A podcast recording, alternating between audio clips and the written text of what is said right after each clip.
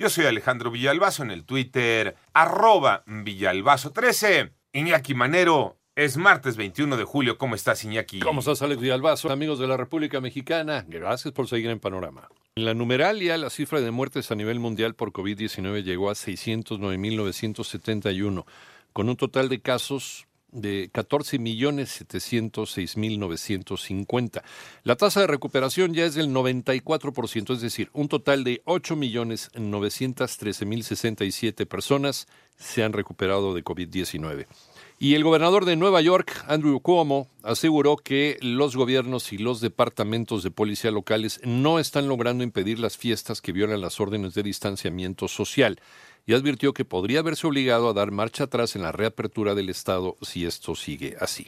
Nos vamos con el saldo nacional de COVID-19, lo tiene Moni Barrera. Ya son 349.396 casos confirmados de coronavirus en el país, casi 80.000 casos sospechosos y 39.485 defunciones. Sobre las vacunas, las tres candidatos a vacunas que están en la fase más avanzada de investigación, que los tres dan resultados prometedores con distintas características y queremos tener una sesión específica sobre el avance del desarrollo de las vacunas. Entusiasmo por saber que se acerca el mundo a tener una vacuna y hasta ahorita hay tres que están en la fase puntera, hay otras nueve que están en una fase, once de hecho ya en una fase avanzada de investigación clínica y cerca de 140 que iniciaron alguna clase de investigación. Así lo dijo Hugo López Gatel, subsecretario de Prevención y Promoción de la Secretaría de Salud. En 889 Noticias, Mónica Barrera. Y dice, dice también el doctor Hugo López Gatel, eh, insiste en que la pandemia ya presenta una desaceleración en México por lo que aseguró que el país ya se aproxima al punto cero de crecimiento.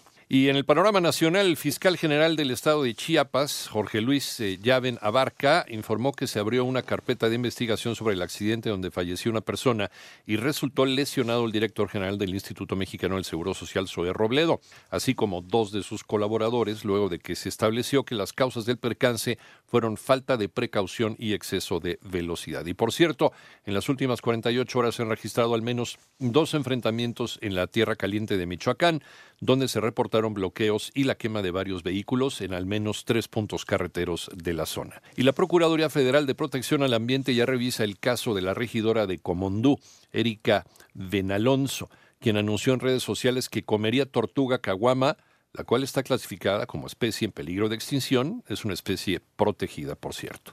En tanto, la Universidad Nacional Autónoma de México informa esta mañana que los exámenes de ingreso al bachillerato universitario y a las distintas licenciaturas serán aplicados de manera presencial, ya que se señala que esta modalidad asegura la equidad, certeza y transparencia y que la modalidad en línea solo favorecería a aquellos aspirantes con mayores oportunidades de conexión a Internet.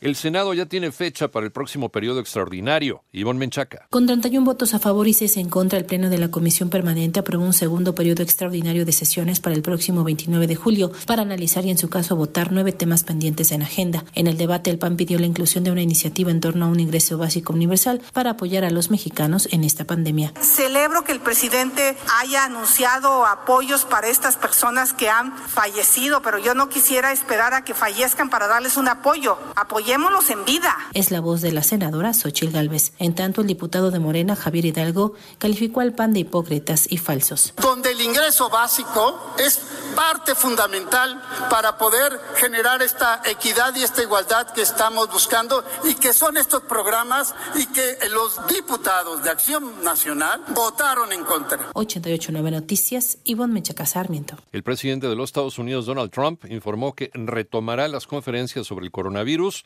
las cuales generaron burlas después de que Trump se expresara sobre la posibilidad de inyectar desinfectante a los pacientes de COVID-19. Además, la ministra de Defensa de Alemania exhortó a los soldados a inspirarse en aquellos que intentaron asesinar a Adolfo Hitler ante temores de infiltración de la extrema derecha en las Fuerzas Armadas.